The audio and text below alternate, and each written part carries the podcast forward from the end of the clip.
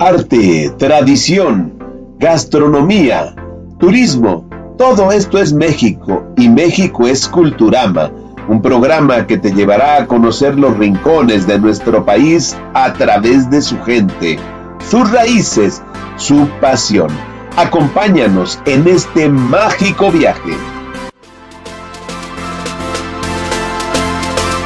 Hola, ¿qué tal? Les damos la más cordial bienvenida a este su programa Culturama en los micrófonos, Eli, Angie y Nicté. Hola, chicas. Hola, ¿cómo estás, Eli? Muy buenas noches. Vengan todos bienvenidos a un capítulo más. Queremos agradecer también a Radio Chinasli por abrir estos espacios para la voz de la cultura. Angie, ¿cómo estás? Estoy bien contenta por estar otra vez aquí con ustedes. Muchísimas gracias, chicas, por reunirnos otra vez. Y hoy tenemos un programa que pinta, pero como como para divertirnos un poquito, porque vamos a hablar de dichos y refranes mexicanos. ¿Qué tal? Tantos que hay aquí en nuestro México lindo y querido. De eso vamos a hablar hoy y para empezar, pues vamos a escuchar una cápsula que trata justamente de todo esto. ¿Qué les parece si la escuchamos? Cuando el panadero es malo, le echa la culpa a la harina. El lenguaje mexicano es único y muy colorido. En él se esconden verdaderos mensajes de sabiduría popular, los refranes. Un refrán es una frase corta que en forma de metáfora expresa una enseñanza o un consejo, por lo general con una pizca de gracia e ironía. Además que muchos están escritos en rima, lo que los hace aún más ingeniosos. Vale más pájaro en mano que ver un ciento volar. Su historia no está del todo definida. No vienen de ningún lugar, vienen de todos los lugares.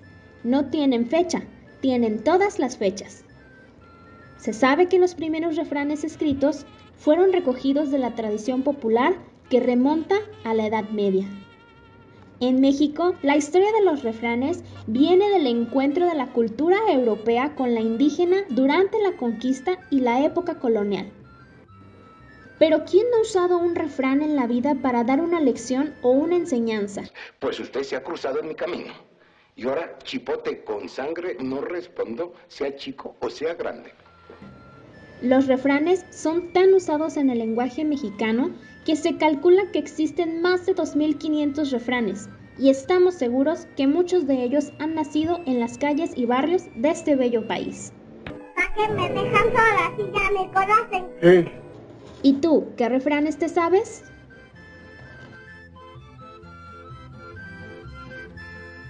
La verdad que qué padrísima información recolectaste para nosotros, Nick. La gente seguramente no sabía muchos de estos datos Está eh, muy completa esta información.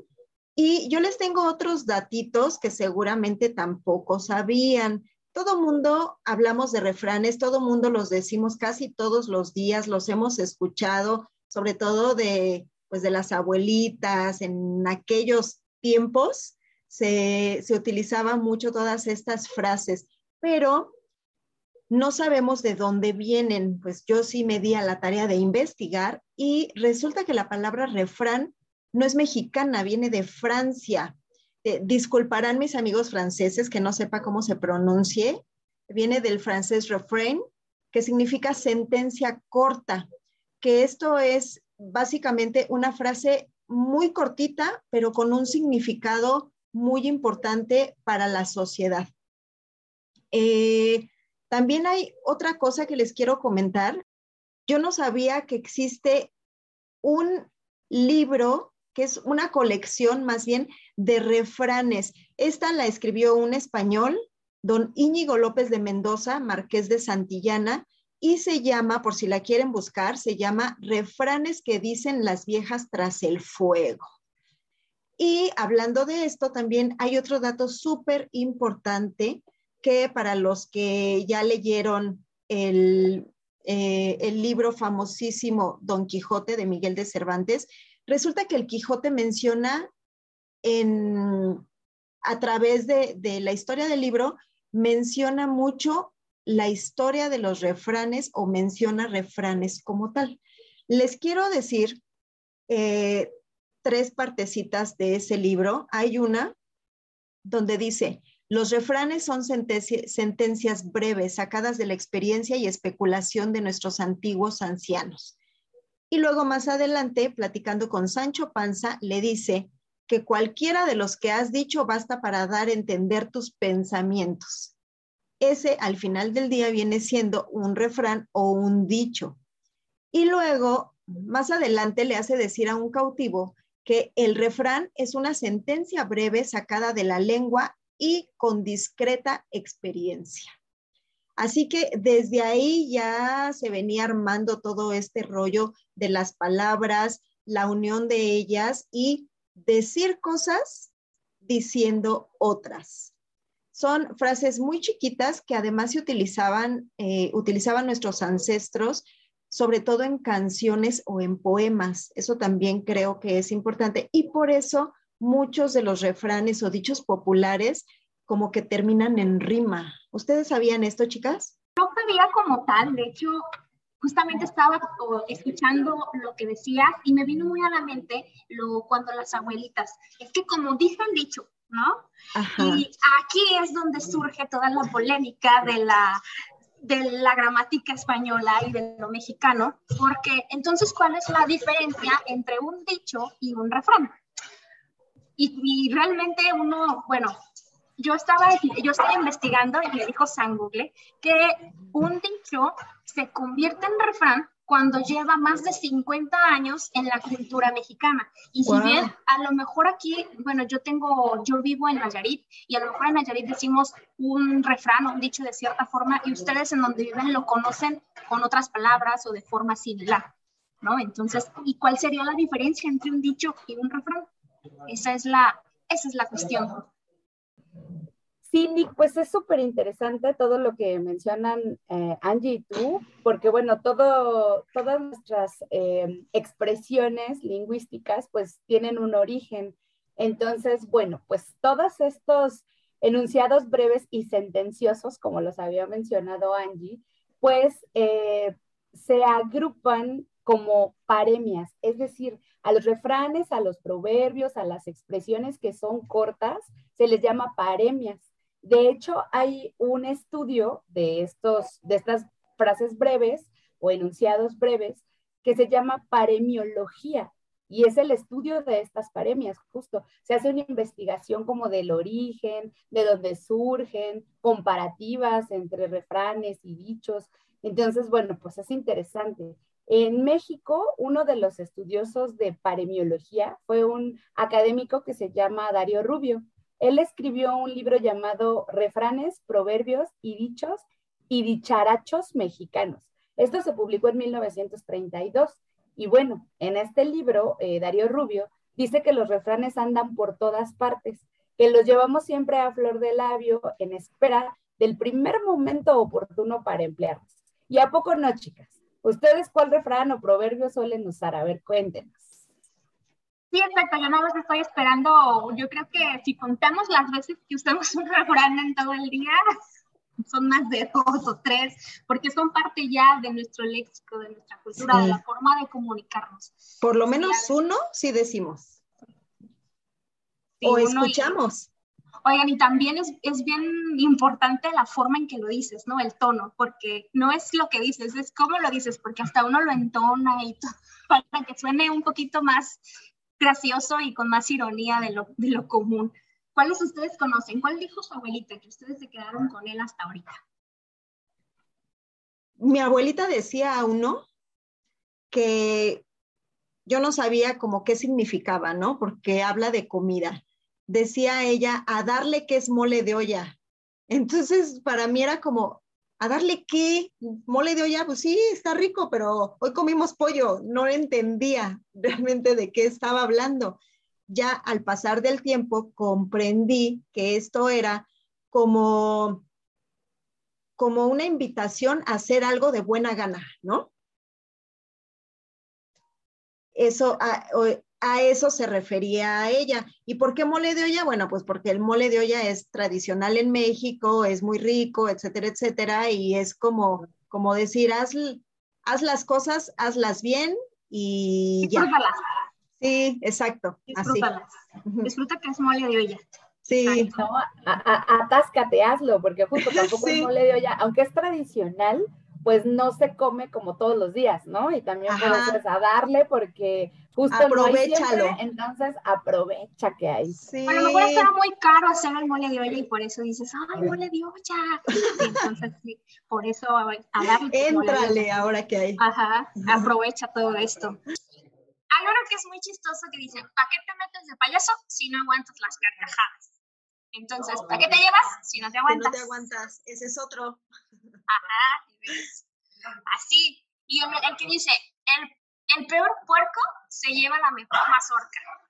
Y ahí es donde, mm, si no te lo dicen, entonces algo hiciste mal, porque si te lo dicen es como, híjole, te esforzas. No, Oye, es, perdón, perdón. No, tú. Dime. Que lo estoy relacionando con nuestra época actual, con los ninis. O sea, no hacen nada, pero siempre tienen dinero. Sí, exacto. Es como alguien que no se esfuerza, se lleva lo mejor. Sí, exacto. Trabajo, no hiciste nadita y tienes un montón de recompensa, algo así. Y eso ya suena a regaño, ¿eh? Ya suena a regaño. A ver, ya, ya suena que te ardió. Y a ver, este que dice, Agua que no es de beber, déjala correr. Esa es una gran lección, ¿eh? Para que no te involucres en aquello que no puedas afrontar o que no puedas hacer. Sabias palabras. Sí, o si no, si no vas a aprovechar algo, pues mejor deja que, que otro sí lo haga, ¿no? No acapares. Exacto. Yo tengo otro. Cayendo el muerto y soltando el llanto que es como, como dando y dando, pajarito volando, ¿no? O sea, es, si vas a comprar algo, sí, pero para no entrar en desconfianzas, tú me das el producto y yo te doy el dinero, ¿no? Así. De eso se trata. Este hasta, hasta la muerte involucró. sí, o el, eh, también el, el, de más del diablo por viejo que por diablo. Ajá ese también es para la experiencia, ¿no? Eres, tienes mucha experiencia y tú sabes más porque eres viejo que por lo que aprendiste antes. Como ahorita que mencionaste que hasta la muerte entra ahí en nuestros dichos y refranes mexicanos, hay otro, ¿no? Que, que dice que hasta la muerte le sabe. ¿Cómo va la primera parte? No me lo sé. Ese también. Son más de 2500, no me lo sé. Ese también es así como muy clásico, el que, el que no sé qué hasta la muerte le sabe. Ese no me lo sé, fíjate, lo vamos a investigar. ¿Cómo no? De, tu abuelita lo decía seguro. El que por su gusto muere, hasta la muerte le sabe, ya me acordé. ¿Y ese como a qué hace referencia? Ese es como.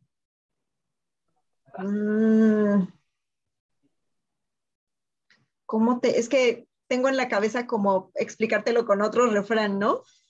De, sí, así es. sí. Me explicas uno acordándote de otro. Justamente.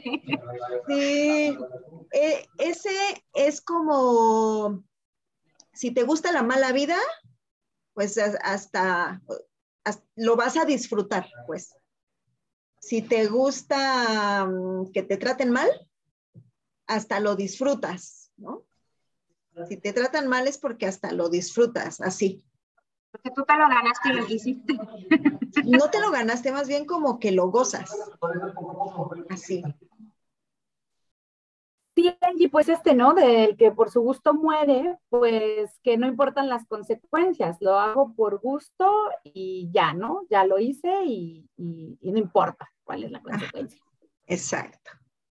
Me vale el resultado, casi, casi. Sí, exacto, ¿no? Eh, no sé, regresando un poco al tema de la comida, si se fijan, nuestros refranes hablan mucho o tienen referencia a eso, ¿no? O sea, ¿qué tal como como cuesta más caro el caldo que las albóndigas, ¿no? O sea, en, mi casa siempre me decían eso, ¿no? Y que pues este, eh, este dicho pues lo usas para eh, mostrar indignación o nos quejamos de que fue costos, más costoso el medio que el beneficio, ¿no? Porque se supone que la carne pues es lo caro, no el caldito que lleve la agüita, sus bajitos, sus cebollitas, se supone que eso es lo baratito, y la carne es lo caro. Y, pues cuando pasa algo eh, donde te sale más caro el medio, o sea, para conseguir algo, pues por eso decimos, me salió más caro el caldo que las albóndigas. Las albóndigas, exacto. Y también otro de comida, por ejemplo, ¿no? lo que, lo decimos mucho, mucho. Le, echarle le echas mucha crema a tus tacos, ¿no? Y bueno, pues se aplica para todas las personas que pues exaltan demasiado sus méritos y exageran, ¿no? O sea, ese de echarle mucha crema a tus tacos, pues es como cuando alguna persona tiene así como pues su postdoctorado y te empieza a decir, no, pues yo tengo un doctorado en esto, un postdoctorado en tal, y, empieza a presumir más que a, o sea, dice más de lo que en realidad hace o sabe, ¿no? Por ejemplo, presume más sus cartas.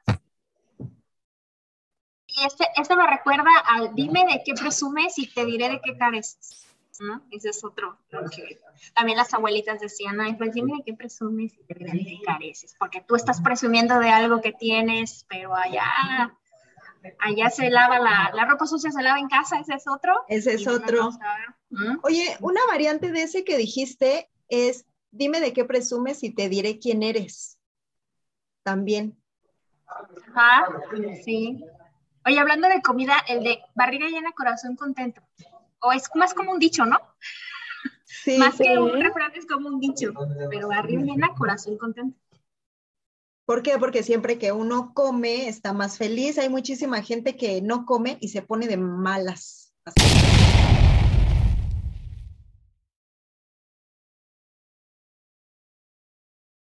Así pésimo. Entonces es como estar completo, ¿no? Estar en paz.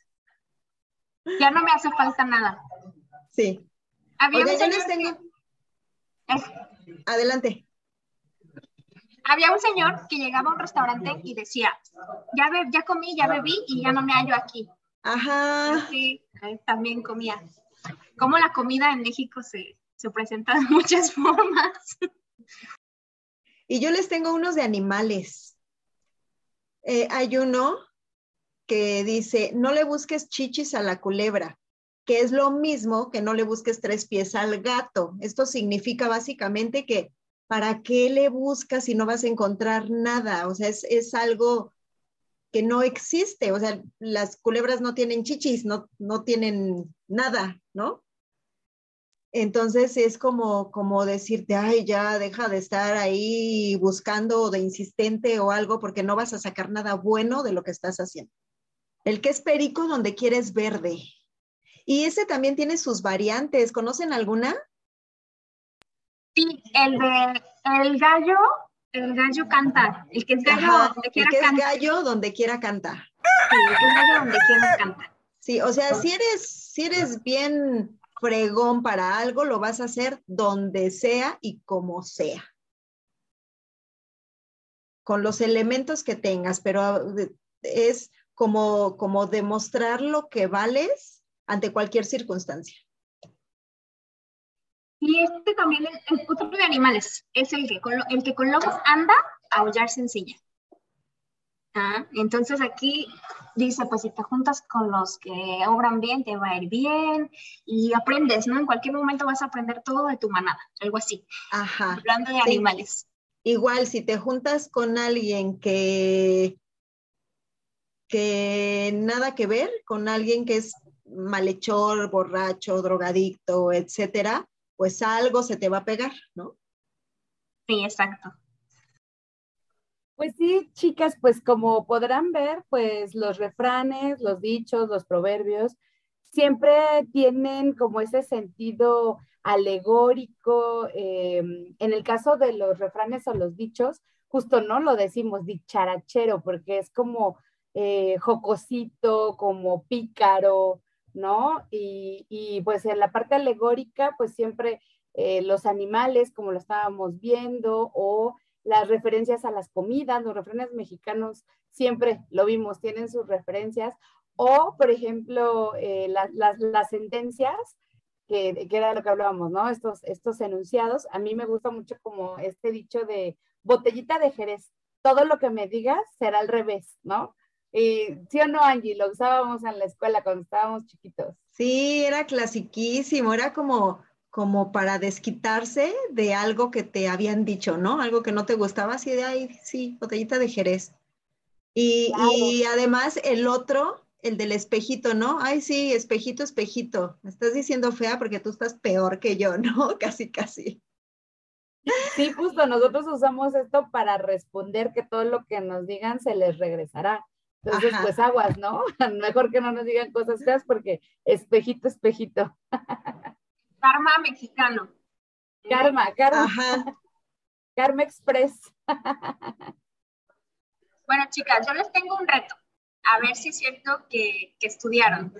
Yo les voy a decir unas frases y ustedes me van a decir si es dicho o refrán. Ok. ¿Sale? Vale. ¿Listas? Ahí va. El hombre pone, Dios dispone, llega el diablo y descompone. ¿Dicho o refrán? Refrán. refrán. Muy bien. Siguiente. Comerse la torta antes del recreo. Ah, pues es un dicho. ¿Refrán? Sí. ¿Es dicho? No, era un dicho. Sí, era un dicho y la abuelita Uno, lo usaba cero. cuando. No, cero. y cuando la abuelita lo decía era como, ching, ya la prima ya la regó, ¿no? Claro. La prima se O comió sea, la torta antes del sí. recreo. Era cuando salían embarazadas. A la siguiente. Echarse un taco de ojo. ¿Dicho o refrán? Dicho. Dicho. Ah, muy bien. Alegre el indio y le das maracas. ¿Dicho o refrán? Refrán. Eh, dicho. Refrán. Oh. Siguiente. Ahí va. Si quieres conocer a Inés, vive con ella un mes. ¿Dicho refrán? Refrán. Refrán. Así es, muy bien. Y el último. Lloró como Magdalena. Dicho. Dicho. Dicho, muy bien. Lo amo, lo tengo muy bien, chicas. Pues- Espero que en casita hayan disfrutado mucho este programa. Ay, sí, ojalá Ajá. que sí, y que pues eh, justo este programa lo preparamos con mucho cariño porque pues hay cosas que nosotras no sabemos, que ustedes no saben.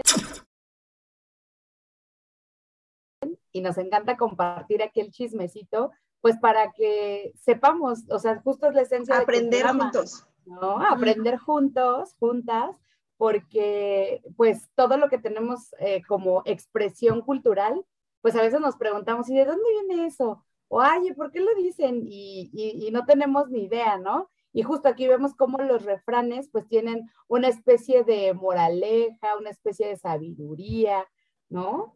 Aparte es,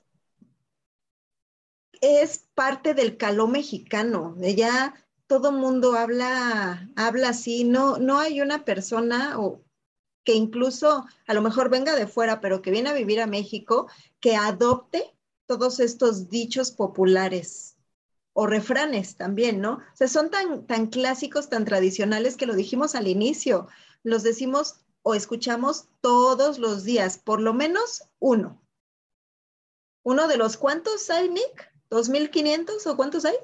2.500 refranes. Se dice que hay más, pero imagínate, si los ordenamos por orden alfabético, No, bueno. va a haber muchísimos. Bueno, y son 2.500 refranes, falta contar los dichos.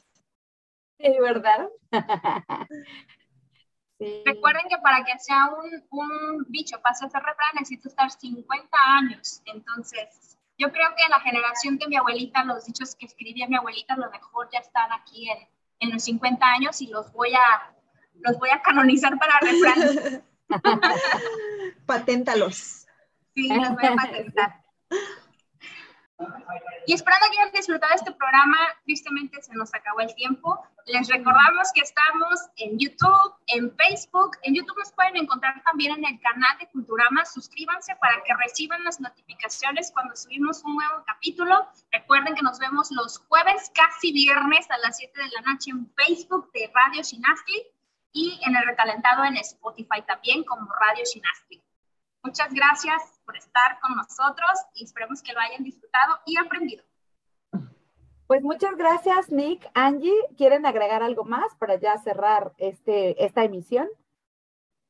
No, solo que a mí me encantó este programa. Aprendí muchísimo, conocí cosas que no sabía y me encantó sobre todo compartirlo con ustedes y con la gente que nos está viendo.